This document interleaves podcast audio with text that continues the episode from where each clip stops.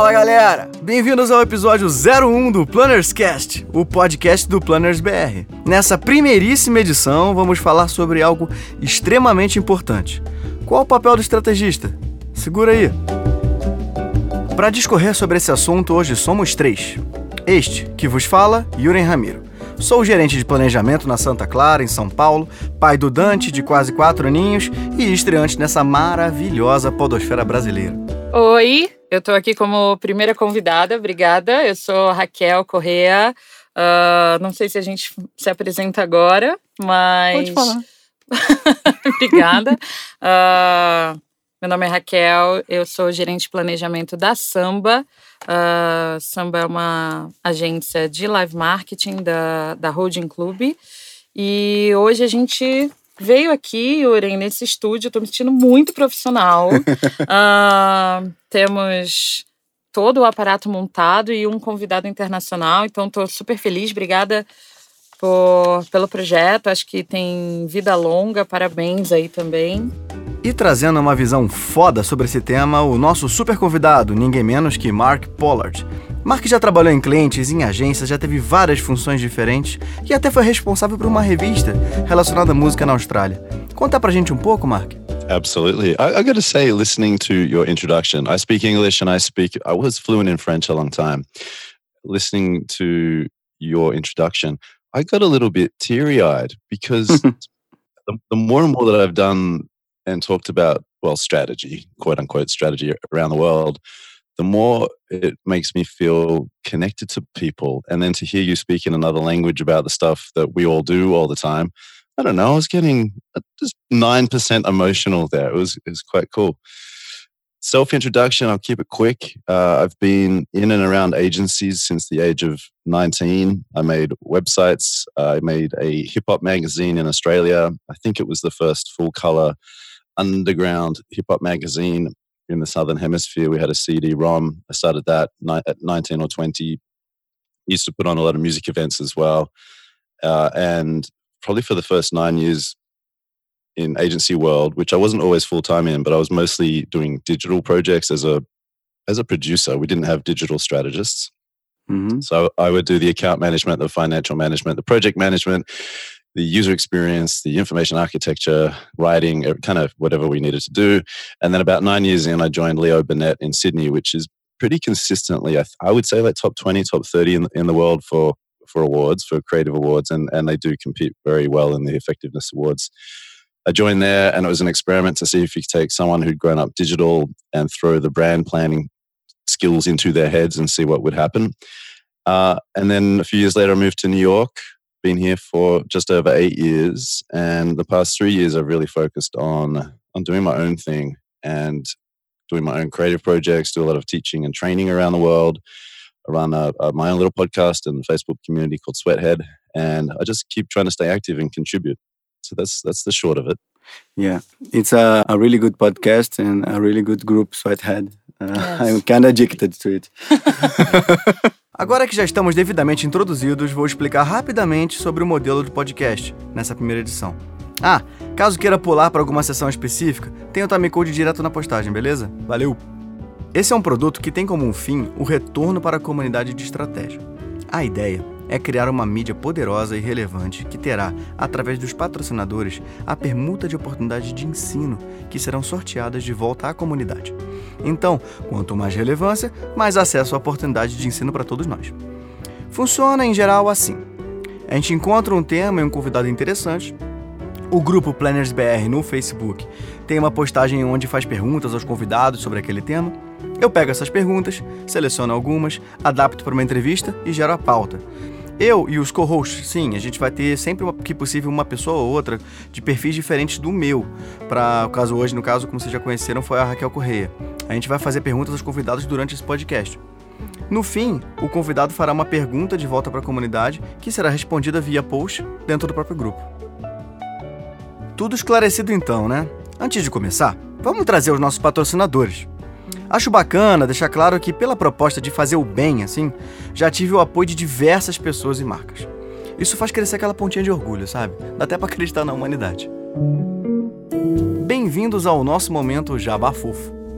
Queria agradecer a Santa Clara, agência de comunicação e marketing aqui de São Paulo, que há 13 anos vem provando que criação e planejamento são parte do mesmo processo.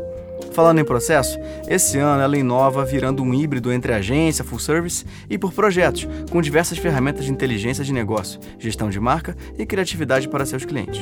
Obrigado pelo apoio e o suporte com contatos e estrutura para esse primeiro podcast. Queria agradecer a parceria da Da House Audio, produtora feríssima, super talentosa, que está sendo uma mãe, me ajudando com músculos e cérebro na produção desse podcast. A Da House tem 10 anos, fica aqui em Perdizes, mas faz trabalhos por todo o mundo. Recentemente ganhou Cannes com a produção da Uncensored Playlist.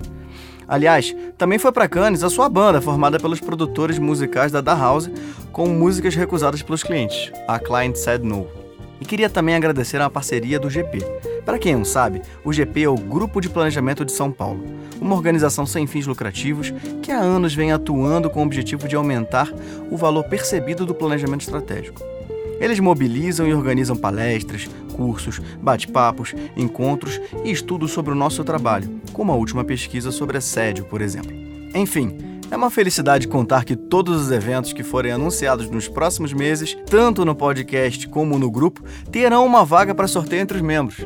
Quer saber mais? Checa lá na área de avisos, onde esses patrocinadores terão espaço até a edição seguinte. Bem, é isso. Vamos para as perguntas? Antes de mais nada, queria dizer que foi muito legal o pool de perguntas do grupo. Selecionei várias e adaptei para cá, beleza? Gostaria de agradecer a todo mundo que perguntou. Daniel Mafra, Marcela Diniz, Camila Bratioli, Gustavo Salgado, Mário Rabelo e Cauê Grasnevics. Valeu! Hi, Mark. I'm Rachel. Uh, we are here to ask some questions for you. Are you prepared? Are you ready? I, I, am, and and before you get into that, I think what you're doing is awesome. I just think wh- whoever ends up listening to this, the more that you can help other people's voices find a place in the world, that's like number one human thing to do. So I, I appreciate appreciate what you're doing here right now. I totally agree. Thank you. Thank you a lot, man. Uh, it's giving a, a bit of work, but it's really reassuring. Yes, yes. you need to know Yuri. Yuri is a, a, a bit nervous, and like he's talking to some uh, hero now, and he will came up come up with the first questions. yeah. Okay. First question. It's kind of directed on our relationship with clients how to make space and value for strategic strategic thinking in a market where strategy is nowhere to be seen as something strictly essential and the businessman feeling is that which talks louder how to start applying it Oh my gosh, there are like tw 20 questions in that one question. Yes, I asked you if you were ready. I'm, I'm, I'm ready. I'm yes. Ready. You can Make break sure I don't try to answer all 20. About five hours. The first thing I would point out is I think if we're talking about strategy slash planning, and I, I'll use those words interchangeably today. Okay. Like if I'm in, in England, I might get in trouble, but I'll, I'll use them interchangeably today. If we're talking about strategy being non essential, I think that is the norm right now. There are pockets and there are beautiful stories about these pockets and maybe those pockets have been there for 50 to 60 years you know select group of agencies in london a select group of agencies in new york portland uh, austin colorado mm-hmm. you know sao paulo etc there's only a few people who i think are doing planning where planning is a default and demanded skill set in their agency environment or even in their in-house and marketing environment which is that's a, a whole other topic to get into. How, how do you do what we would call strategy inside a marketing group or inside an in-house creative agency?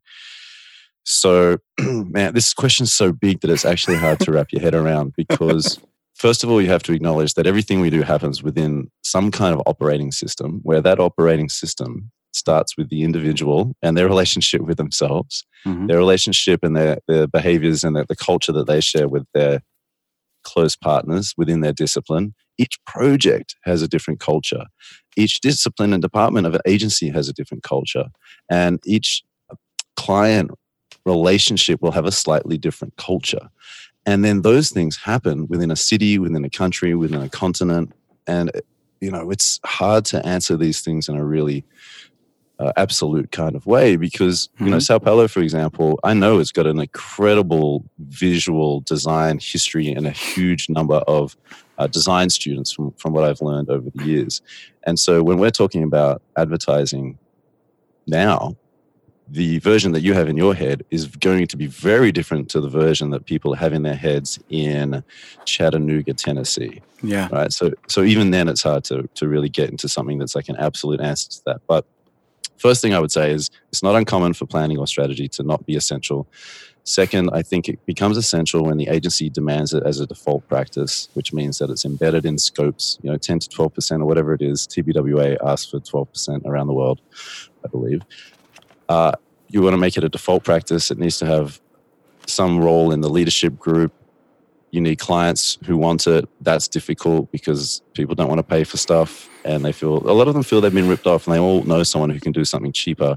And then we have the third part of this is like the rise of the individual who thinks that they know everything. Like, oh, I'm strategic, I'm creative, so I can do everything. And increasingly with the number of MBAs in the client situation, they think that they do the strategy. And if they have an agency, there can be some resentment there, but they think that they might think that the agency is really just there to make their stuff look nice Yeah. When it comes down to the individual getting space, that's to me about having a handful of go to techniques, about cutting yourself some slack, not being mean to yourself, thinking, okay, what can I do if I have an hour? What can I do if I have a day? What's one thing that I can find that I can try to get into this project? Hmm. It's a huge question to start with. Yeah, it, it's a motivational way of thinking because not always you have the time to work on it. So how can I be useful to the project in using my skills? Yeah. That, and that, that sort of question how can I be useful to this project? And what do I want to practice? I think those two questions, whatever happens in the world, if bombs are going off, if hmm. things are crashing into each other in the in the night skies, those two questions can keep you sane. Yeah, I guess we should think in every project dealing with clients that think they did some strategy and now they hire some agency to do the creative role or to execute some some idea that they have in mind. I think that we as strategists or as planning managers, directors, or even like uh, collaborators, we we have to think what the client don't know about uh, what they are talking to.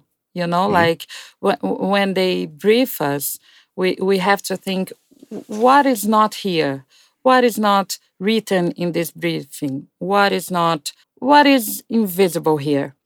Mm. What I will tell them that they don't know to build some value to my work as a strategist, you know?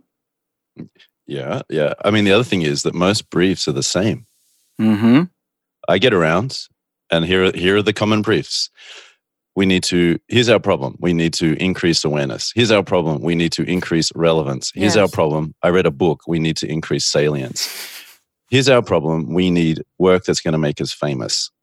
Here's our problem. We need to incre- get people to buy more stuff. Yes. That's it. That's every brief right there, basically Yes. and and yet the way that we all we sometimes treat them as well as clients is like these hallowed amazingly thought through things and we're largely talking about marketing briefs here but i think most creative briefs that i come across these days i know i'm using some pretty sweeping generalizing statements but that's okay. Because i see people's eyes when i talk about this around the world and i think i think those eyes are agreeing with me. But you know most creative briefs are small marketing briefs. They're project plans more than they are creative briefs. And so i think the client situation is difficult because a lot of a lot of people who are in that client role they don't necessarily have super stable jobs either. They're under a lot of pressure. Mhm. cmos they're not lasting as long as they used to. I, have seen different statistics everything from like a year and a hmm. half to three and a half years but either way it's down. Credibility of the marketing department in the c suite is down. Yes. and most you know most companies are about finance and engineers and sales. They're the three main dis- disciplines. Totally. and so all of what we're doing is decreasing in importance and prestige around the world. Like London's one of the few places where you will see people who've done our work in public as public intellectuals. I don't see that in New York. Hmm. Barely, I barely see anyone who's been around for a while. It's like Cindy Gallop, but she's from England. But there aren't that many people who've been around for a long time in in America, arguing for the profession. It's very careerist here, and it's it's not as intellectual. So all of these things come together in a really really weird way, and I, I think the main risk that we are facing is getting a bit shamed by it all, a bit shamed by management consultants, by the data and analytics minds, and I have friends in that in Mhm. that world. I'm not I'm not saying anything negative about that. It's super important. But there's a lot of shaming by management consultants, data and analytics, growth hacking, engineers that marketing is just this fluffy, useless stuff. Yes. And unfortunately, too many marketers have allowed that to happen as well. And if they're fluffy in their own companies and then they come to work with us, what are we? We're not even the fluff. We're the fluff fluff. There's no doubt that if you want to be in this industry, there's going to be a correction in salaries. Okay, margins are down, things are merging. There's going to be a correction with salaries. That's going to come with a correction of ego. Mhm. But through that, maybe we will find a bit more of a rebel attitude as an industry, scientific rebels. I don't, I don't think that there's any other way. Otherwise, it all goes extinct. And how boring, because then the robots will be making all the ads and all the ads will look the same. And this is just, and our brains aren't, are capable of way more than just ads. But, you know, there's Yeah. going to have to be a correction. And if history tells us anything, there usually is. Yes. So let's go to the next question. You think that we should limit ourselves to the contract, like working for advertising only? Or can we meddle ourselves into the client's business if we see an opportunity? Because I'm talking about uh, working hours or job description. We won't be delivering what we were asked for, Hmm. but we can deliver to the client some major results, maybe. I'm not talking only marketing. You, you sometimes discover a possibility of a project and etc. that can reverb in advertising, of course. Yeah, look, I, I don't think most planners are good at doing what they're told to do. So that's that's a trick question. Two things I would say to that. hmm First, you first you need to work out how to help their client be successful, and if their own company is looking at them for a very specific kind of outcome or deliverable or execution, you need to help the client do that. You know, it's not about spitting in their faces and saying, no, we don't believe any of this is real. When they're like, you know what, I need eight videos. I have to make eight videos. And Mhm. you're like, why? Why? I'm like, I don't know, but we signed up to make eight videos. So, you know, you, you have to address that in some kind of compassionate and caring way. There's that, right? Now, okay. there is i think i could kind of point to some of the research from harvard business review about uh, the top salespeople there's an article that came out a few years ago called the end of solution the end of solution selling and what it point what it looked at is the most successful salespeople i think in north america and they tended to be the people who would respond to a brief maybe but then they would also top up their research find new things and say to the say to their client and this is not about advertising this is people selling factories or cars or whatever, whatever it is, Yeah. but B2B, B2B sales, right? And they would say, okay, look, we can fill in the spreadsheet for procurement, but we've done additional research and we found that the problem is something else. And this is the problem that we want to solve. Uh, that sale tends to lead to a better relationship.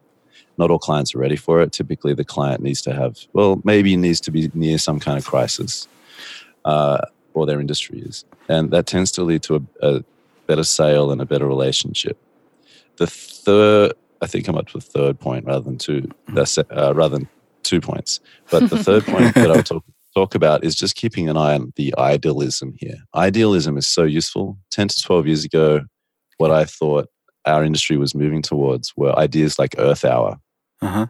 which is you know this it's, it's a decade long campaign now to get the world to turn its lights off for an hour. Uh, and we used to call i used to call them like it's a non-advertising idea.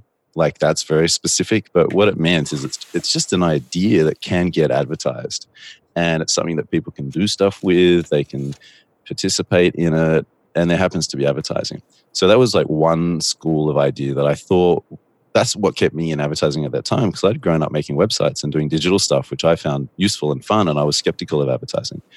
The second thing that happened around that time was a lot of talk about usefulness and utility. I remember Zeus, Zeus Jones out of uh, Minneapolis used to publish some pretty cool uh, presentations on this sort of stuff. And we used to talk a lot about taking advertising budgets and creating useful things with them. But I got to say, the past five years in America, at least, I, I think advertising has never been more advertising. And so I think it's just important to have some of that idealism, but to not get so caught up in it that you find yourself throwing tantrums in the office every day because nobody else wants it. Yeah.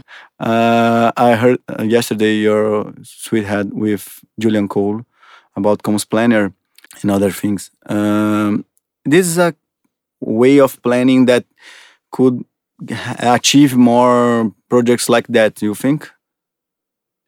Oh, yeah, yeah, yeah. Uh, so is comms planning a big discipline in, in Brazil? Mm, I don't think so.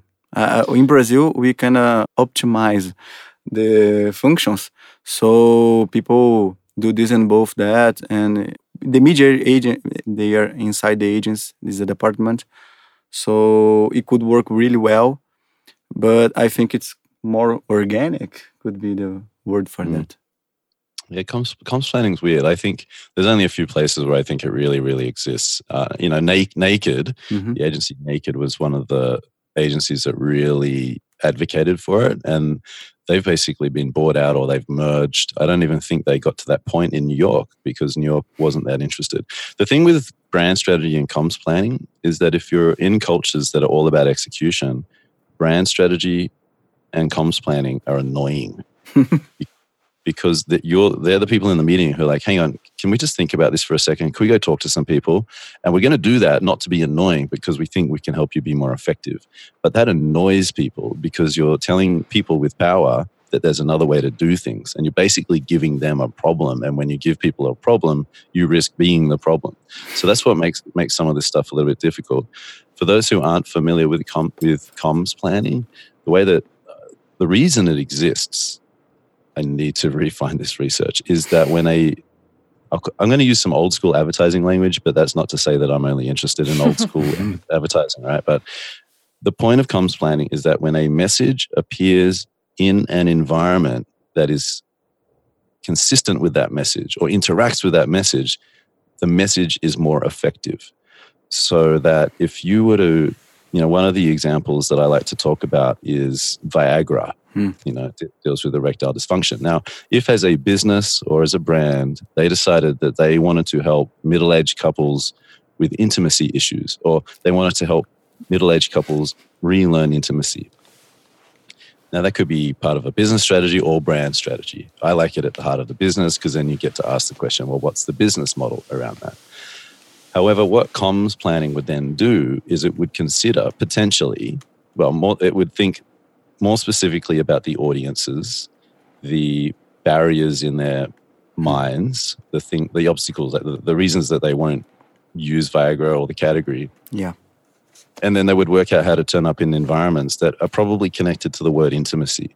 Where do people miss intimacy when they're not, when they're lonely? What are they doing? Where are they going? And that's where we're going to appear. And that's in the pursuit of effective communication. Efficient communication, however, just says, get us a stock image, give us a hashtag. Actually, get us 100 stock images because it's an audience of one. And we're just going to do a ton of multivariate testing and, uh, yep, put it in the machine, press play, and away we go. Yeah. And that's not always effective. And there's research that's coming out about this, although a lot of people are arguing about the research. So I get nervous about citing any research right now. but that's, yeah, but that's what comms planning is supposed to do. And I don't think it's a dying discipline. I think there's never been more need for it. The challenge is that it just you, you create agencies with you know another discipline and more head hours. And how does that all work when the head hours and the margins are all getting shrunk while the output needs are, are increasing two to threefold? Ah, é você que faz o PPT aqui, né? Um, now I'm going to ask you a question that talks about startup environment. How do you see the strategy ro role in this startup area? Like, do you see we have light, uh, spotlight, or where have you been working uh, in different areas in different countries? How do you see the, the strategy person in this startup environment? Okay. So there are a few ways to, to look at this question the a lot of the CEO, CEOs that I've spoken to in tech startups have the Mhm. attitude that marketers cannot execute, that they are fluff, that they are pictures. They don't, know why they have meetings all the time. What what's this all about? Because me, the CEO, I do the strategy, and then my product or engineering partner, they run the product. What do you even do? You make brochures for us, okay? Yes. And even this week, you're seeing some of the large companies. Is it maybe Unilever or Jo- Johnson and Johnson, where they're getting rid of global CMOs? They're just like dropping them from that global office.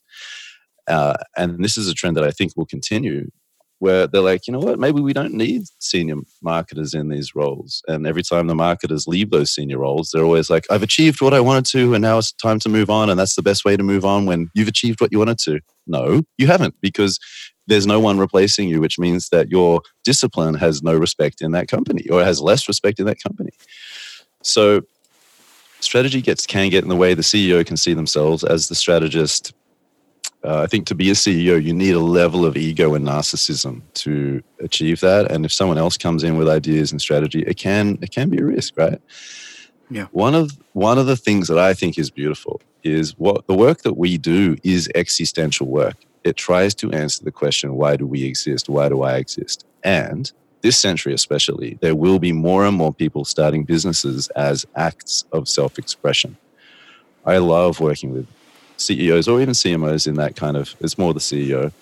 Like I love working with CEOs who have that mindset because they're looking to people like us to work out how can I put myself out in the world in a way that helps me earn money, helps me feed my family, but is also true to me. And so those strategy exercises, those strategy projects, they do feel like therapy. They're beautiful. And so that's something that I didn't think about 10 years ago or five years ago. I had to get out in the wild. And I'm like, oh, I love this. And then all of a sudden, you know, maybe I've interviewed 20 people, I've collected 50,000 words, I've helped a company get to a strategy. And then the CEO is like, I've got to go do a presentation in public. Can you help me put that together based on the interviews that we've done, based on the research that we did together? And I, my job there is to try to try to get a story has their words in it and then they go deliver their words and they hear themselves in this beautiful powerful way. So that that's definitely an area of strategy that i'm, I'm, I'm new to didn't expect to arrive at and it's, it's awesome. Yes, I think that the startup area or clients are set to sell and do some, you know, like value with money and the, the ROI, the return of it in terms of data, money. And we bring to them like, well, data is collected from people.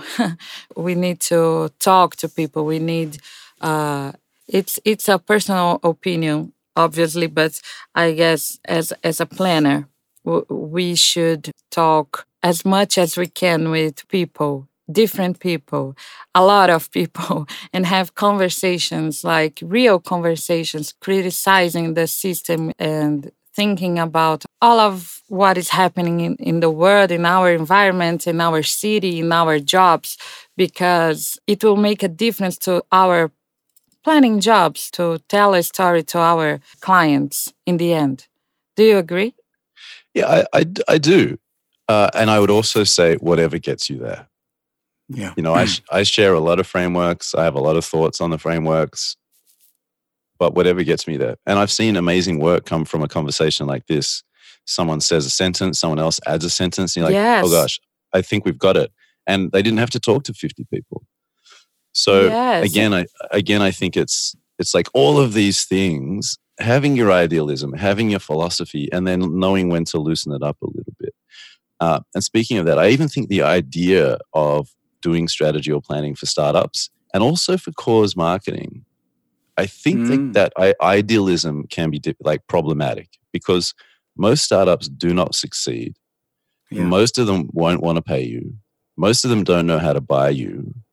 And then you go to the cause marketing world and a lot of incredible work's happening there right? But guess what? You spend a year in it and you're like oh my god this is so political why can't the group in this organization from washington d.c actually have a positive conversation with the people in this organization in sao paulo? What is what's i thought we are all on the same page here. What is this? Yes. Uh, and and and they can be really conservative and they all start to use the same language. So again whatever gets you there whatever you need have your idealism but it's never going to get fully answered.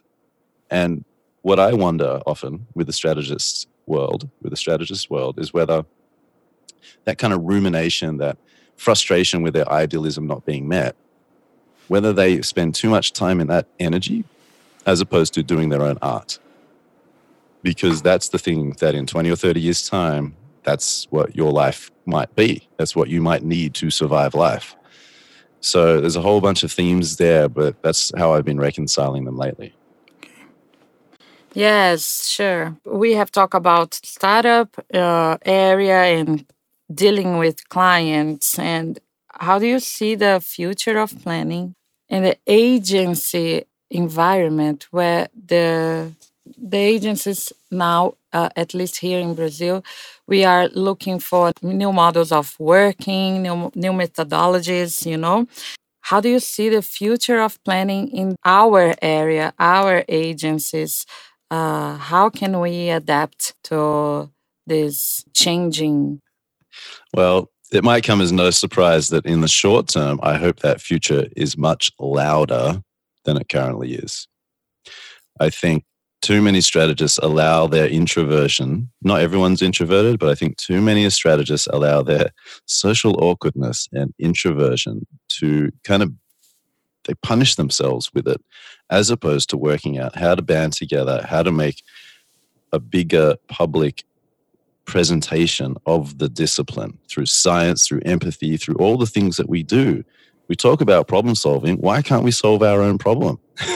yeah. Which is that it's not that planning is becoming extinct. It's that people don't know what it is. And even people who do it don't often know how to do it or know what it is. So, what's all that about?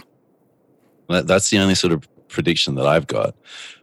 The other thing that I hope is well, the thing that I, I believe in, I believe this to be absolutely true, is that the skills that you develop as a planner are more widely applicable than planners like to think. But it's scary because you get addicted to the advertising culture and the salary. And then you, you think about adjacent jobs, which are often things like being a teacher, a psychologist, a therapist, a coach, a psychologist, a an anthropologist, maybe an, an historian, a speaker, and you're like, oh, I don't, is that me? I don't know if that's me. And does it pay as well? Uh, oh, no, it definitely doesn't pay as well. uh, some of those roles, at least, right? So, so we just go back into what's what's normal. And then the other thing is the future. I just hope that the individual's future is more self-expressive. Hmm. It's very easy. It's very easy to hide in a strategy career to get frustrated by all this stuff. You get 20 years in, and we, we see the job numbers, especially out of the IPA in the UK. You hit your 40s, there aren't that many planners left. And having recently, I'm 41, recently turned 41. I'm like, oh gosh, what happened? I was 35 last year, wasn't I? What happened there? Uh, and I get a lot of messages from people older than me, and they've just lost jobs and they're trying to get back in. And the jobs that they're going to take are not going to be the jobs that they think they deserve or want. And I know that, but I can't say it to them. So that happens, I think, when we don't take responsibility for our own discipline and for our own personal self expression and our own communities. These things happen together. And our, I think our individualism and, and I don't know, introverted independence, sometimes we're competing more with each other than mm-hmm. we are as a discipline, not necessarily against other disciplines, but in the pursuit of, I don't know, creating something better. One teacher told me a thing that is interesting we should not limit ourselves into the strategy role. It's a good thing to be mixed with another uh, another skill sets uh, because yeah, that this future it's kind of blurry, and if we are people who have the skill sets of a strategist and also do other things, we can mix in other business and help other people with our skills. What do you think about that thought? I think, yeah, part of that I think is about having blinkers on and seeing the world in a very narrow way, even though we're supposed to see the world in a broad way. I think there's an irony there. And we see our roles and our work in, in this narrow manner. And our, over time, I think we can see ourselves in a narrow manner. And it's scary to change. Hmm. you know, you could become an accountant in your 20s or a lawyer. You could, and you could just do that for life. Whereas we've all signed up for a life of variety and novelty and ambiguity. And that won't stop. That will not stop. Uh, and the only way out of it is what we were talking about earlier, I think, which is to focus on the thing in front of you, to keep in mind your idealism and what is whatever the bigger picture is to you, but to focus on the thing in front of you, work out what you're going to practice today, practice it, and then not just give yourself to a job, not give all your creative spirit to a job because you're going to need it. Mm-hmm. Your families will need it. Yeah. That just leads to frustration and arguments and self hatred and all kinds of things. And, you know, we, we all work with people who won't relate to what I'm saying. And I, I love that because I guarantee those people came from very stable families that they see very often. They feel very loved. Um, and they're not as neurotic as some of the rest of us. We're neurotic. I mean that in a, you know, we just, we, some of us will bounce around a little bit. But we've signed up to this life of ambiguity. And the only way through it is to, to make and to do. And to not just do that because you have a job number in front of you, but yeah. to do it because that's who you are. Writers write because they're writers. Painters paint because they're painters. Planners plan because they're planners. yeah. but, but you know, you don't need someone's approval. You don't need a job number. You don't need a timesheet. Just go do it. Yeah. Conceito de estratégia, em grego, estratégia, em latim, stratégie, em francês, stratégie. O senhor está anotando? Sim, senhor. Vou pedir isso na prova.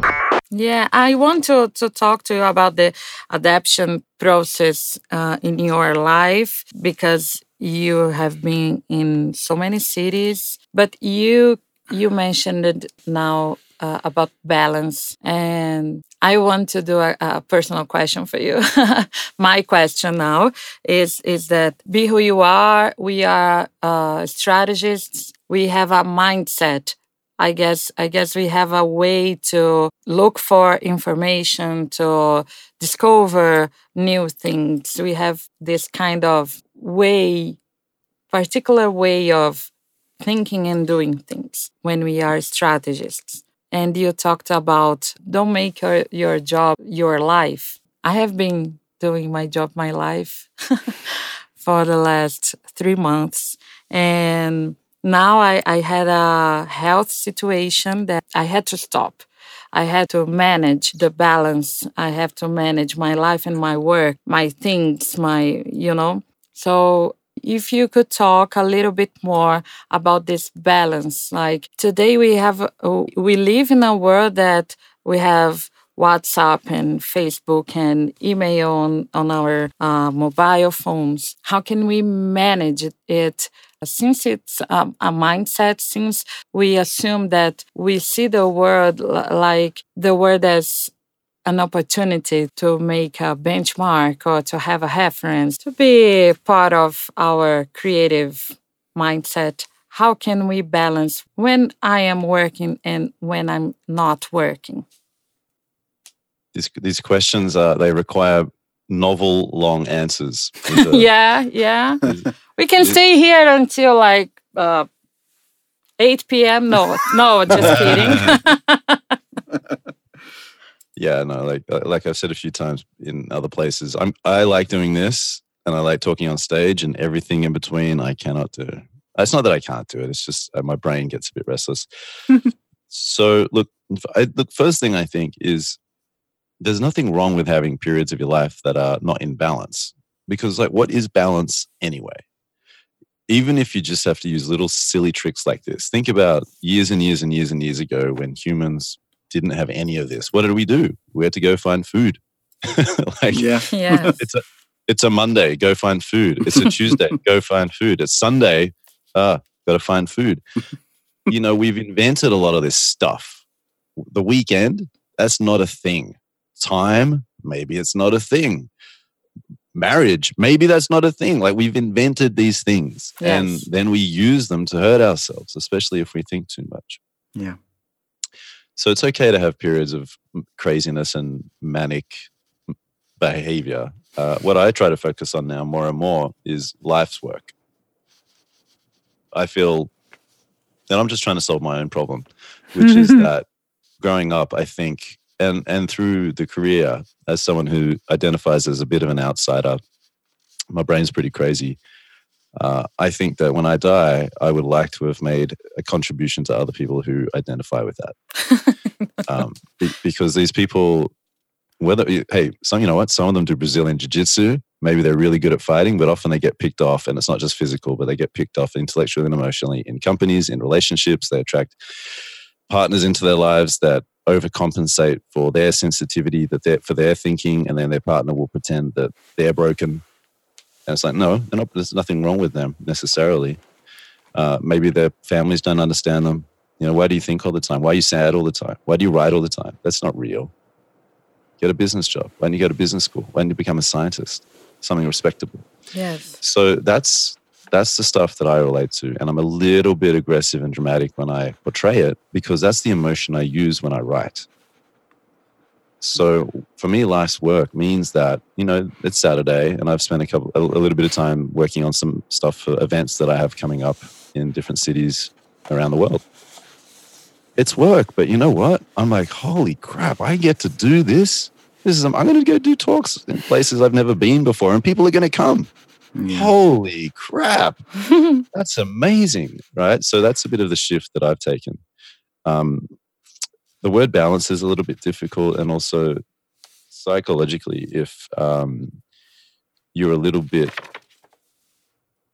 neurotic, which means you don't, your brain's not that balanced. You know, if you've grown up in a way where you've moved between families, maybe you've dealt with some trauma. Uh, maybe it's genetic, but if you're not that balanced in your brain, then seeking balance might be a fool's errand. It might not end up how you want it to be. Uh, I've had phases where I've turned off notifications, where I got a lot into yoga and meditation for a year or two. I really enjoyed it. And then I turned some of my notifications back on. And you know what? I kind of enjoyed it. I, I, think you just have to have that. The, I think it starts with like not beating yourself up, not hurting yourself because you just did three months of hard work. In 10 years' time, you might look back at that three months and you're like, oh my gosh, I really learned something from that. And it could be that I'm never, ever going to work like that again.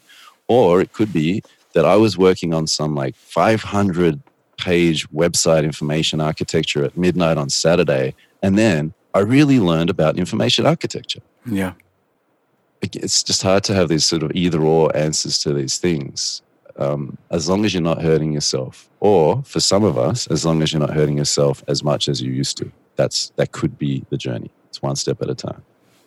Thank you so much. I will record this answer you gave me and we'll play every morning. no, thank Mantra. you. yes, just, just. I get told I have a, a, soothing voice, so I'd be nervous that if you do that in the morning, I'll just put you back to sleep. no. no, okay, I, I can be awakened. I, I, will do. I will do this effort. But, so, but all, all, all uh, we're talking about here is self love. Yes. Yeah, I, I, would not have talked about these things 10 years. I used to run a hip hop magazine. We never talked about love. We talked about battling and yes. violent, violence and being a young man who had no male, like positive male, male role models. That, that was what largely what was going on there. Not for everyone, but for a lot. Yes. All, we're just talking about self love. And, and and you talked about the, the, the startup business that are being created as self expressions. This is self love into the business area. you know. Yeah, it is. It yes. is. Yes. So uh, the next question is about your process in different cities. And Julian Cole once said, if you win the language barrier, you will be a really valuable planner since you have the outsider point of view in culture. So, we want to know how you manage all these changes, changing countries and moving from different countries and moving from different jobs. How all of this happened and how you have managed it. Mm, okay. Well, so I didn't think about having a career until my 30s. You know, I had I sort of fell into this world. I was doing my magazine. I had kids with my wife at 28, which is young for this industry in America and, and probably for Australia as well.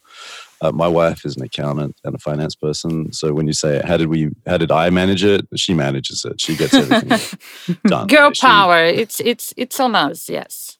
Yeah, so I'm the crazy one, and, and she's the sensible one who gets everything done. So logistically, that's how it all happens.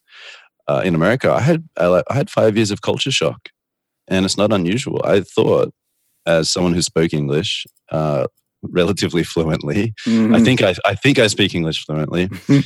um, I thought I was being hired to do work I'd done in Australia, and I got into agencies, and I was like, no, this is not. I was like, what have I done? Yeah. And I had friends tell me, for example, not to move to New York because you'll never make work and it's really conservative. And I have to say that I understand the truth in those thoughts. It's not that they're absolutely true, but I understand where they're coming from. Uh, and you mentioned Julian before. I think Uh-huh. he spent a year, year or two. Uh, he talks about his first year or two in America at BBH as I think it's yeah the two years of the best work of his life that he never made. And that's not what we expected in Australia. We expected work to come out every month or two. So the other thing is when you move, you're usually running from something and you're running to something. And the one way to mess with people who are a little bit like us when they're talking about where they're moving to or that you know they've just moved to the city that you're in, for example, is just ask them, Oh, what were you running from? it's the it's a question that will horrify them. And I guarantee you there's an answer. It horrified So- me because I have moved Uh, both. 10 times in my life. Yes, 10 times, Yeah. four different cities, always in Brazil. But yes, I, I'm now thinking about what I've been running from So and what- what, I what- want to find. Yeah. What? So what were you running from last time? And are, are you running from the same thing that you were running from ten times ago? Yeah, this is a lifetime question. it's a lifetime Yeah. think. What's the What's the answer? I, I, I think I am not in the right place always, and I I seek the right place. I seek the right place. You know. But uh, and then you, we read enough stories, we see enough superheroes. The right place, Is inside us. it's inside. Yes. Yeah. It can just take forty years to work that out. Some people never work it out. Yeah. So so what's the place inside you? It's a therapeutical session now. What's Yeah. the place, Rachel? uh, oh yes, I, I I I don't know. I think the the what I'm s- is You know. No, I don't. You do. Uh, You do. You do. the the better me, the better me. You know, it's not the place where I can be better.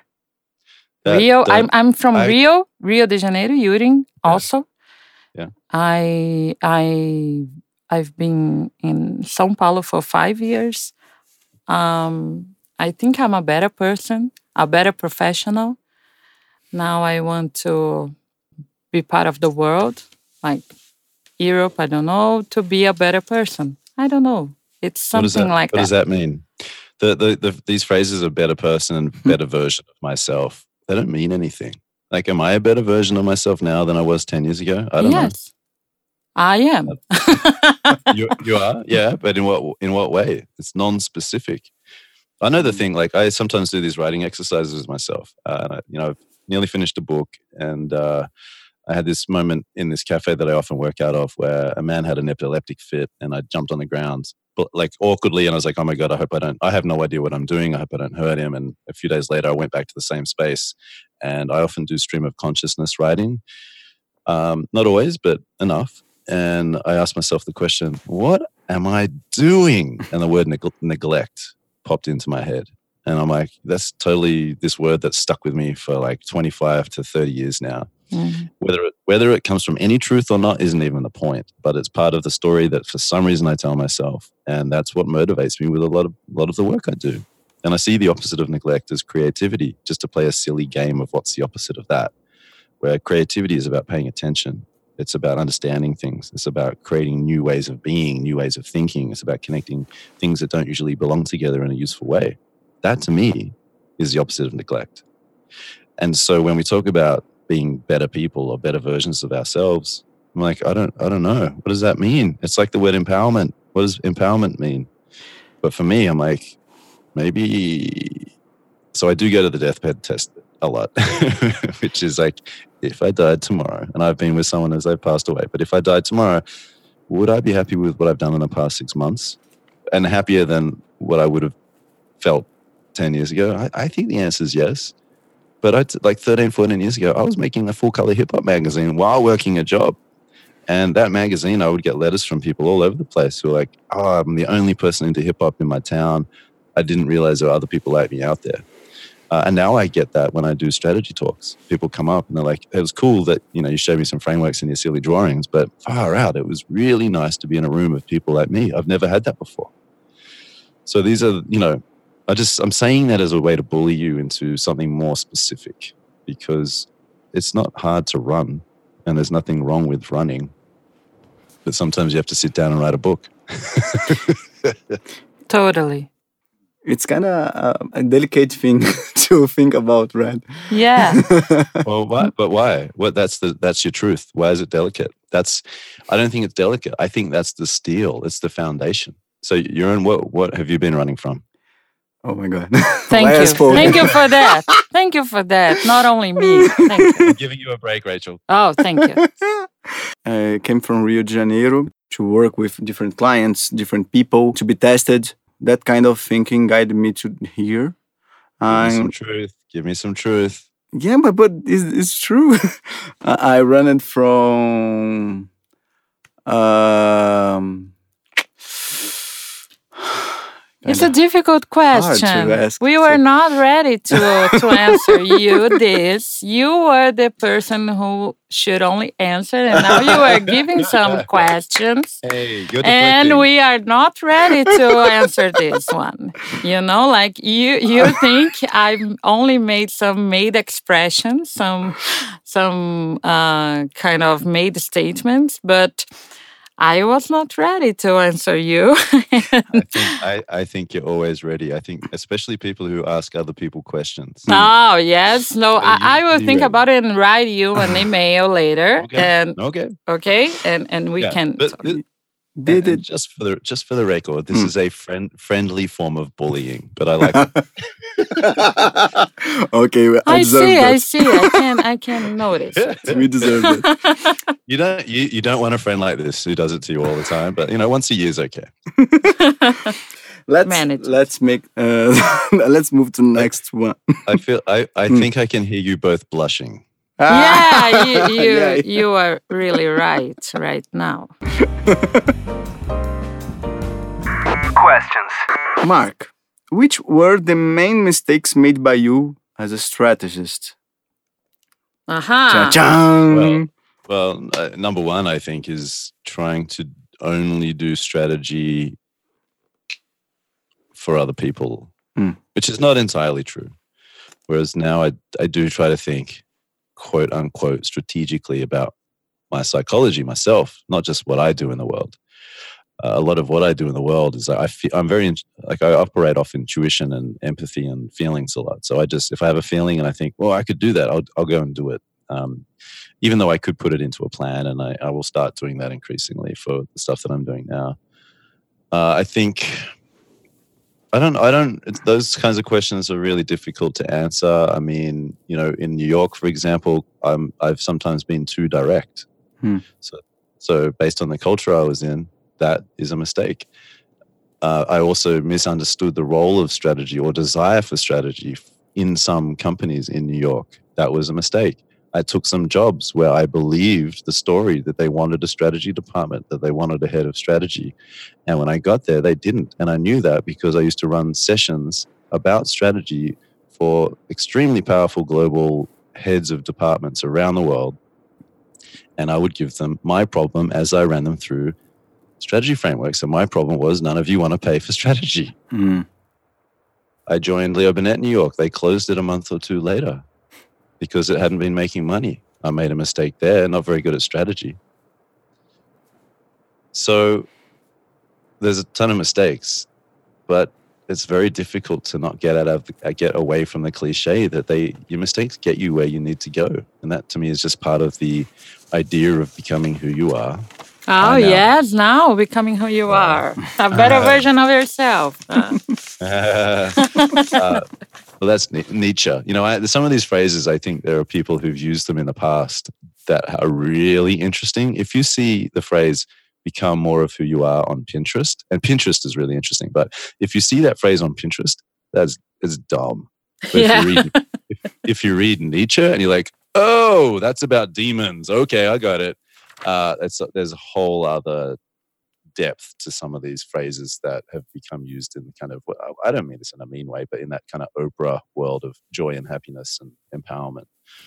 So yeah, a lot, a, a lot of mistakes, a lot of mistakes, largely cultural. Um, you know, I don't know if I've ever gone in and recommended anything big and it's failed in a crazy way because you, you're not operating as an individual in an agency. You're there are so many other people touching things, and everyone's trying to do good stuff. Um, you know, so I don't I don't have a lot of like on the job. Here's where I failed. I think it's more around politics, around how I've how how I've taken jobs that maybe I shouldn't have, and then misunderstanding what management teams and companies were about in a way where sometimes I think they wanted me to uh, misunderstand them. Okay. Yeah, it's it's it's good to have mistakes so we can learn from them and become a better version of ourselves. I, I want Just to. I want to I want to become a better version of Rachel. Oh, yes. Ah. Thank you a lot. Uh, it will be the title of this podcast, this ep- episode podcast, a better version of ourselves. What do you think? A better version of someone else. Yes. Fancy. So, to finish the questions, uh, tell us you run the Mighty Jungle, the Sweathead podcast, and the Facebook community, and now also the News Supersizer Strategy Mega Class. You don't stop at all. So, three fast questions, and you can answer the time you wish to. How can you manage to do all that and also live a life? Like being a father, for example, it takes time, I know. What's behind the name Sweathead? And how is the Supersize Strategy Mega Class going? Uh, can you tell us more about the project? Are you coming to Brazil? Ah, oh, there's like ten questions there. yeah, yeah. It's the, the last one. There is a lot of questions. It's the last one is Yes, I, I, I'm working Yes. on an agenda, and the name is Sweathead, and the last project, basically. Yeah. So look, the question, how do you manage to do it all? Let me start with that one. So again, I- I'm married to a very capable person who makes a lot of things happen that I don't have to focus on because honestly, they overwhelm me. I was ordering catering and booking airfares and hotels for, you know, we're heading to Chicago, then I'm in Palo Alto, San Francisco, Tuesday, Wednesday, LA. Then I'm in like Amsterdam, Copenhagen, bouncing all around. Two week, three weeks ago, I was in Mumbai, India. I've done Nashville, Chicago in the past two months, San Francisco again. Doing that, like, it freaks my brain out. Uh, it really stresses me. Um, whereas sitting down and writing something that seems unnecessarily honest and truthful doesn't stress me. Getting in front, getting up in front of 50 people and telling them about what I grew up around and things I've seen, it only stresses me in the way that I'm nervous I'm inflicting it upon them and that they don't deserve the, those stories. Mm. Uh, but saying them, I don't get that nervous about. But organizing a a trip to San Francisco is really stressful for me. So look, I've got a very capable partner, and we've been together for 22 years. Uh, the second thing I'd point out is that I don't charge hours. So, you know, I see my family often, uh, and you know, I have driving duties for soccer for Hmm. maybe 10 to 15 hours a week. So that's, uh, you know, I spend a lot of time with my son there. Uh, you know, we see each other a lot, um, but it's uh, because I don't charge hours. And I have been fortunate enough to have worked, you know, this has been after 20 years of working, that I'm like, okay, what could I charge for this project or what could I charge for this event? And, you know, when people come to them, it's, sorry, and, and and so I'm not beholden to a timesheet or having to be in an office for 12 hours. That's not who I am, you know. So, and then the final part of the answer to that is like when I'm not doing stuff, I can get quite anxious and depressed. um, uh, growing up, you know, I've got some actually pretty sad stories, which I won't get into because I've never told them. But over long, long weekends or around Christmas, if I have a day or two, or sometimes it affects me when I'm on holiday. If I take a holiday or a vacation with my family, Hmm. a, a day or two in, I can get, can get really anxious, and my brain just goes to can go to really dark places. And so, while I've done yoga and meditation a little bit over the years, and I've I haven't done it as much in the past six months, and they're amazing things and were super helpful. I also am okay with maybe who I am as someone who needs to have a next thing to do. I'm okay with that. What's wrong with that? Who, who gets to say whether one thing's wrong or right? Yeah. Then the other question, sweathead. You know, I've been doing these things that I call mental workouts for a long time. When I manage strategy teams, I would encourage us to get together for 30 minutes and practice something from our craft. And that's having read a bunch of stuff about what's called deliberate practice. Deliberate practice is breaking down your craft into separate components and then practicing Mm. the most dif- difficult parts of the craft while getting feedback from other people. So if you want to play basketball, you might structure training sessions where you're doing things that you would do in a game but not in a but, but in a real way. Like someone's actually trying to get the ball off you and the feedback might be a coach talking to you about technique or your, or your scores. Uh, brazilian jiu-jitsu the way that that's structured is very much about deliberate practice and your feedback there is whether you win or lose. But you, you do your drills you do your live sparring and then you get choked and then you go again. So i've been doing these things called mental workouts and believe that people need to practice I get nervous when people are so arrogant or bore, boring and bored that they don't think they've got anything to learn. So Mm. Sweathead's just just a build on something I've been talking about for probably ten years now. that you practice and your brain sweats, sweat, sweathead. That's all. Nice. That's all that is. That's a good answer. Yeah, that's a quick answer. Um, and then uh, the other one was about the strategy supersizer mega Yeah. class, right? So we've done two of them. We we had about hundred people in two events in New York. Uh, you know, Julie and I, we did this interview. I've known Julian Cole for for twelve years or so. We used to blog around each other. The first time I blogged about strategy was on Julian's blog. Hmm. I didn't think I wanted to do that. I didn't think I wanted to be that person. And then 2008 came, and I started to walk through agencies and client buildings, and they were half empty because people had lost jobs. And I thought, oh gosh, I better start writing about this so that I can feed my family because I just had my, my son. And so I started to write, and I published on Julian's blog, and people read that, so I kept going. And so, yeah, we've we- we've we've got this series of events. I I think we'll end up having done eight or so by the end of the year. We've done New York twice, uh, and where where it came from is he was away, he took a sabbatical for a year. He was traveling all over the place, Africa and Australia a couple of times, all all over the place, and we recorded a podcast a few months ago, and he wasn't happy with it. So we jumped on the phone. He, felt he felt that he was a bit negative, and and he, he wasn't really. But uh, we jumped on the phone afterwards, and then we thought, hey, why don't we do an event? Because we used to do Skillshare classes, sort of adjacent to each other online. And we said, yeah, let's let's do something. Let's do it in New York. Let's let's see if we can get twenty people to come. And then we gave it a silly name. I like silly names, so I'm, I pushed for silly. Julian's a little he's silly as well in his own way, but he's also sensible. And let's just call it something stupid. So we went the strategy supersizer mega class. With I still have the email where it was like, wouldn't it be cool if 20 people came? That'd be amazing. Um, we had 20 people within a couple of days, and I have a feeling we'll have three to 400 people come through it this year around the world. Nice. Whoa. Uh, we're still working on the format. You know, we both believe in the bits of content that we've got, but you know, we're we're learning. We we did the thing that you mentioned earlier on the podcast called uh, live action strategy, where we just talk about a particular strategy project.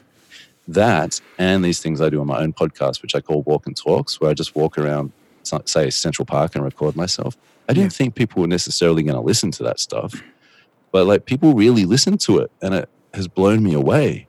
So you know, so we're still playing with the structure, but we do one of these live action strategy sessions in front of people. We might end up doing two in a day. I talk brand and campaign, or brand strategy, and, and Julian talks more com strategy. We hope that we can get down to Sao Paulo. We've been thinking about October. We're not sure exactly how to make it work. Um, yeah, we're we're hoping to. Did I just answer all the fifty Yeah. questions? Ah, yes, I have a bonus track now because I just came out of my mind that we are at the end of a Cannes season now. Yes. And here in Brazil, we are asking ourselves, like, is it, is Cannes relevant nowadays? And I want to ask you, what do you think? This can uh, have this relevance for professionals, for agency in 2019? What do you think? Yeah, yeah. So I've I've talked at Cannes, and I I interviewed a, uh, a young Aussie guy who's over there this week. The, the thing with that kind of question is like anything can be relevant, anything can be useful. So if you're earlier in a career and you can get there, it's expensive. I mean, I never went from Australia. I think people people started more people started to go from Australia after I left it. They started to find money for it, but it used to be the CEO and the CCO and maybe the C- CSO. That was it. But let's let's take the money and the cost off the table. It is very money oriented, uh, which might or might not taint it, but it is very money oriented. If you go there and you hear a talk and you look at the work that's up and you meet people like you from different parts of the world, how is that not valuable? Of, of course, it's valuable. The problem is that there are a bunch of hyper capitalistic assholes who also go and who are drinking 500 bottles of rose, then go back to the office and tell their staff that they're not getting salary rises this year. Yes. The problem is that every few years there's a new type of company that comes in and tries to buy up everything. So maybe it was more production companies advertising, maybe media. Then the publishers probably came along by, by media, I mean media agencies. Then probably the publishers came along. Then it became the, the startups in the probably 99 area, 1999 era. Then back to the agency world. Then PR, digital, everyone bounced in. Then it became the tech startups or the tech platforms, the social platforms, and now it's the management consultants. And a lot of them are trying to get into the creative game, but the way they communicate there is, it's like they just, I don't know. I was going to say it was like they just found some kid, but I know kids who can actually write. But if you see some, some, of- some of the ideas that they put up on the billboards there, it's so weird. It's just silly. So there's always good and bad with things. You know, it's a bit like asking whether New York's good or whether Sao Paulo's good. Mm-hmm. You can go anywhere in the world and find good. You can find useful, and that's on you. But to beat up a thing just because they do make money, just because there are people who are kind of preying predator like on potential clients, doesn't mean it's not useful. It's just that that's not that's not the stuff that is consistent with your values. So I'm usually pretty reluctant to say a thing is good or bad because it's on you to work out what's useful Okay. You know but at, but at the same time you getting together with people in your own city your own community talking about the work that you're working on sharing your own work that's also useful it's cheaper too Yeah. The guest asks back. Uh, Mark, now is the finishing part. Uh, is the part where you you already tested us, but you can test the whole Brazilian strategic community. So the guest asks back section, we don't have a good name for it, but you can ask or just now or after. So Okay. can i ask the question and can you answer it now I, I don't know. I will try to, but not the group. but yeah, I don't can know, give but we, vision. we can try. Go All right. ahead. so here's the question as soon as you asked that i knew what i was going to ask who are you when you're not doing strategy Oh. Yurim, you mm. first. okay. I'm a father interested in silly things like anime and games, etc. I love to help people every time. So I, the thing that defines me that I'm like a, a mayor wherever I go. So I'd like to I I, lo- I love to talk to all of the people, uh, make friendship with all all of people, and I'm trying always to help them. I'm always const- constantly uh, worried about the education of my son. So that's it, I think. okay i like it i like it rachel Aha. You like it? yeah. Um, so when I'm not doing strategy, I think I am sleeping. So Is- are Uh, you being is this a metaphor Yes, but I'm crazy about art, about music. I play my guitar and my flute, and I pretend to be Beyonce.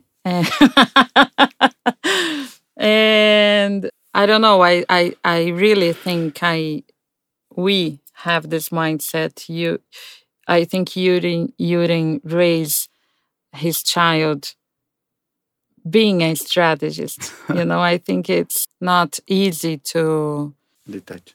yes to separate things, but Mm. this is it. I'm I'm I'm crazy about art and music, and I think these two things can move the world better because it makes you think, make us think and criticize and hack the system. And I like hack the system. this is it. Okay. I like that. I'm, I'm, I was wondering as you were talking whether maybe you're more awake when you're asleep. It doesn't sound like it, but I just wanted to annoy you with a weird riddle of a question at the end. Uh, no, I appreciate those answers. Like, can I can I give you two things that came to mind for me? Okay. Please. So uh, it's just I haven't thought exactly about this recently, but these ideas were coming to my head as we were talking. I actually feel like there's part of me that's like a, a lover who got caught up in other people's trauma too soon and too often. That's one thing that I would. That's one way I, I sort of understand myself now. And then there's a guy called Jason Lonsdale who runs brand strategy at Ogilvy in the USA, and he posted this photo from the Guggenheim Museum last night on Instagram Mhm. and it's uh, I can't I can't even I actually don't even know what it is, but it's uh, it looks so. And then he put a little label against it, and he said "Very effing NYC, mostly monochrome with occasional violent color." And I was like, "Oh my god, that's me as well. Mostly monochrome with occasion, occasional violent color. Like I just used to wear black and gray all the time, um, and yet I'll sit down and write poetry, and to me that's my color. So they're, they're two thoughts that came to me, and I say them just so that if anyone or when people do respond to this, you could do it literally, or you could be a bit artistic with your answers. yeah. Uh, the last part, I promise you, it's about something nice, but the name is Qual é a boa? If Can you say qual é a boa? Qual é a boa? Yes. Yeah, this is the section. It's about anything that you saw recently. You just talked about the, the photos we saw here on Instagram. They are pretty beautiful. But it can be a book, a site, a story. Uh, everyone will talk, say some tip. Like I saw yesterday, The Edge of Democracy is uh, the name for a documentary, a Brazilian documentary, who is Democracia em Vertigem which talks about uh, Dilma Rousseff going out of presidency and is a really, really well made documentary. So I really love that. I say people to watch this because it's a good thing to see. Rachel? Me, I thought a, lot about about this section, and I love the a writer called I don't know if you know Mark, but he's from Africa and he lives a long time in Portugal. Uh, he's Valter Hugo Mãe. He's a brilliant author and writer, and he came to Brazil last year. He is in Brazil now, but last year I saw I saw him presenting some content here, and he said, "Once you uh, listen to a Mahler symphony, your ears are listening to some complex shit, you know, and you cannot revolve back from what you've listened before. So you are ready to understand a more complex word once you listen to a Mahler symphony. And my tip is uh, listen to and read something that shake your head outside of, of the advertising world. Think about it, and you should know Valter Hugo Mãe. He's a brilliant author. This is it. You, Mark? Well, also that's a really nice and complicated thought that once you've heard something, you can't go back. That Mhm. comes with pain. You know, it's amazing and it comes with pain. There are two things that come to mind. One is Hannah Gadsby's Netflix show called Nanette that she filmed in the Sydney Opera House. I found about this. I I watch a lot of stand up comedy when I travel around the world. I like to go to stand up comedy. I like to hear what people are talking about. I didn't find out about this until three weeks ago in Mumbai because uh, Rosie Yakob and Faris Yakob, they they were like, if you watch this, you've got to watch this because they know my infatuation with comedy, and it's been around for a little bit of time now. Uh, and it's a it's a stand up comedian from Australia who starts telling jokes, and then it turns into I don't know how long 40, 45 minutes of her just expressing a lot of pain about how she grew up as a uh, as a as a lesbian, um, dealing with sexual assault and uh, brutality, uh, and it's uh, it's probably I think it's probably one of the more watched things on Netflix. So that was that was pretty powerful. Uh, and then there's an author called Marlon James who I like. He, he wrote a book called A Brief History of Seven Killings, which builds from the attempted assassination of Bob Marley. Each Mhm. chapter is in a different voice. Some of it is in patois. He won the Man Booker Prize for this. I've, I've halfway through his newish book called Black Leopard, Red Wolf. Uh, and what I love about, well, both of those people is their obsession with raw truth and then the different artistic ways that they bring that to life. So for Marlon James in A Brief History of Seven Killings, each chapter being written in a slightly different voice over 30 or 40 years where people move to New York and he's following the characters around. I mean, it's it's awesome. I love it. He, he, he, takes risks. And when I see how those people apply creativity to what they're doing, I try to work out how to do that to myself so that if I'm doing strategy work, I'm like, you know what? I I'm going to write this one page strategy story in a voice with one syllable words. And maybe it's not all one syllable, but I'm going to try to do that. So they're, they're two people and two things that have been on my mind recently. Nice. Awesome. Mark, we wish to congratulate, thank you a lot, a lot, a lot, not just for being here to listen to us and for uh, yeah, one hour extra talking. So, yeah, I- I couldn't be more happier. Yes, thank you. I'm glad knowing you and thank you a lot for spending your time with us. I hope we see you in Brazil in October. Mm-hmm. And I'm glad. Thank you. Thank you. Well, thank you for having me. I'm I'm honored to be, I think, your first guest. And I, all I would say about the the lighthearted joke at the start for anybody listening is to try to be your own hero. That's all there is. Yeah, good. Thanks, man. Really, really appreciate. Thank you. Bye bye. bye bye, Mark. Peace. Peace. Plano Paralelo. Bem-vindos ao Plano Paralelo, onde trazemos alguém do Planners BR para contar sobre um projeto paralelo Duca. Vamos ouvir hoje sobre o Super Bruno Iago. Ele tem um puta podcast sobre música, o Troco Disco, que já tem mais de seis anos. Bruno, tudo beleza, cara? Pode contar um pouco pra gente sobre qual é a história do podcast? Vem cá, qual o porquê do nome? Por que Troco Disco? Tudo na maravilha. Gostaria primeiramente de agradecer aqui, dizer que é uma honra ter sido chamado para o primeiro Planners Cast, lançado aí especialmente pelo grupo Planners BR e principalmente para a gente ser chamado aqui para falar de podcast, que é uma coisa que a gente já faz aí há muito mais de seis anos, inclusive dito por você na pesquisa. E qual que foi a ideia, né, na verdade, de, de surgir o Troco Disco?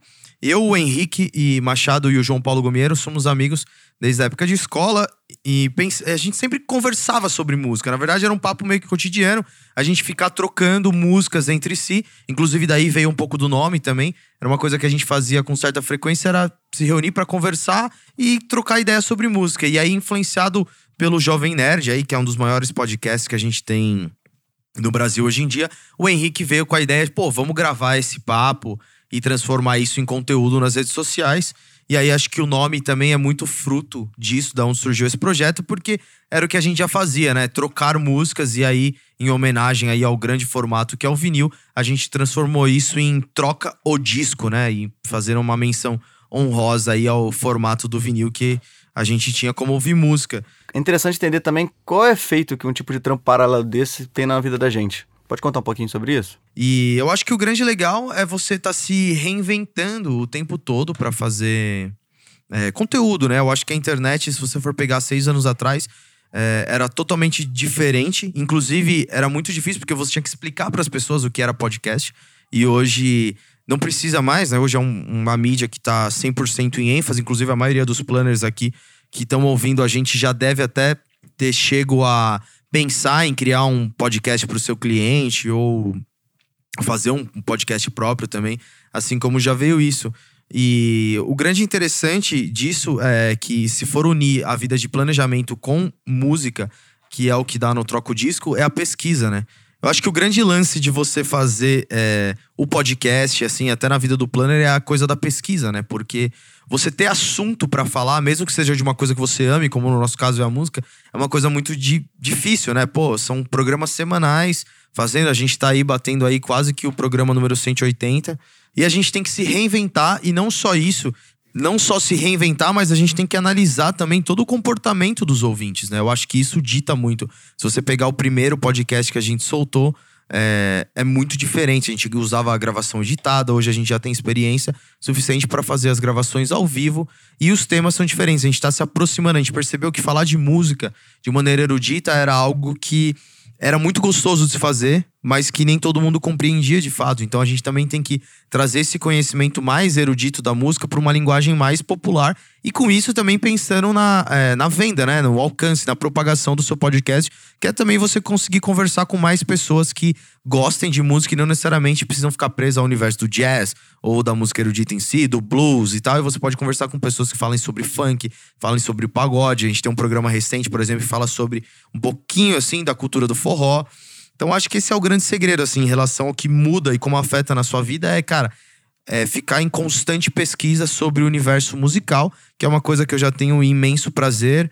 É, eu acho que é legal estar junto com meus companheiros e trocando essas ideias e falando sobre é, música e o retorno, cara. Acho que o retorno disso pro, pro, pra gente que faz, o retorno do ouvinte, né? Saber a opinião deles também e trocar essa ideia é algo extremamente engrandecedor.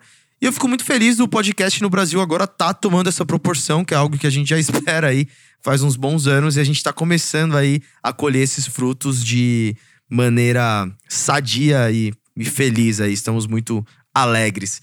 Se você quiser conhecer, eu deixo aí os links aí.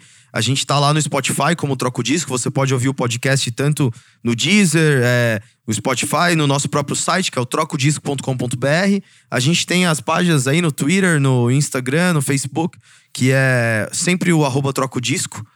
E é isso aí. Eu sou o Beiago e vou ficar extremamente inenarrável, feliz de você ir lá e conhecer o Troco Disco e ouvir a gente falar sobre música.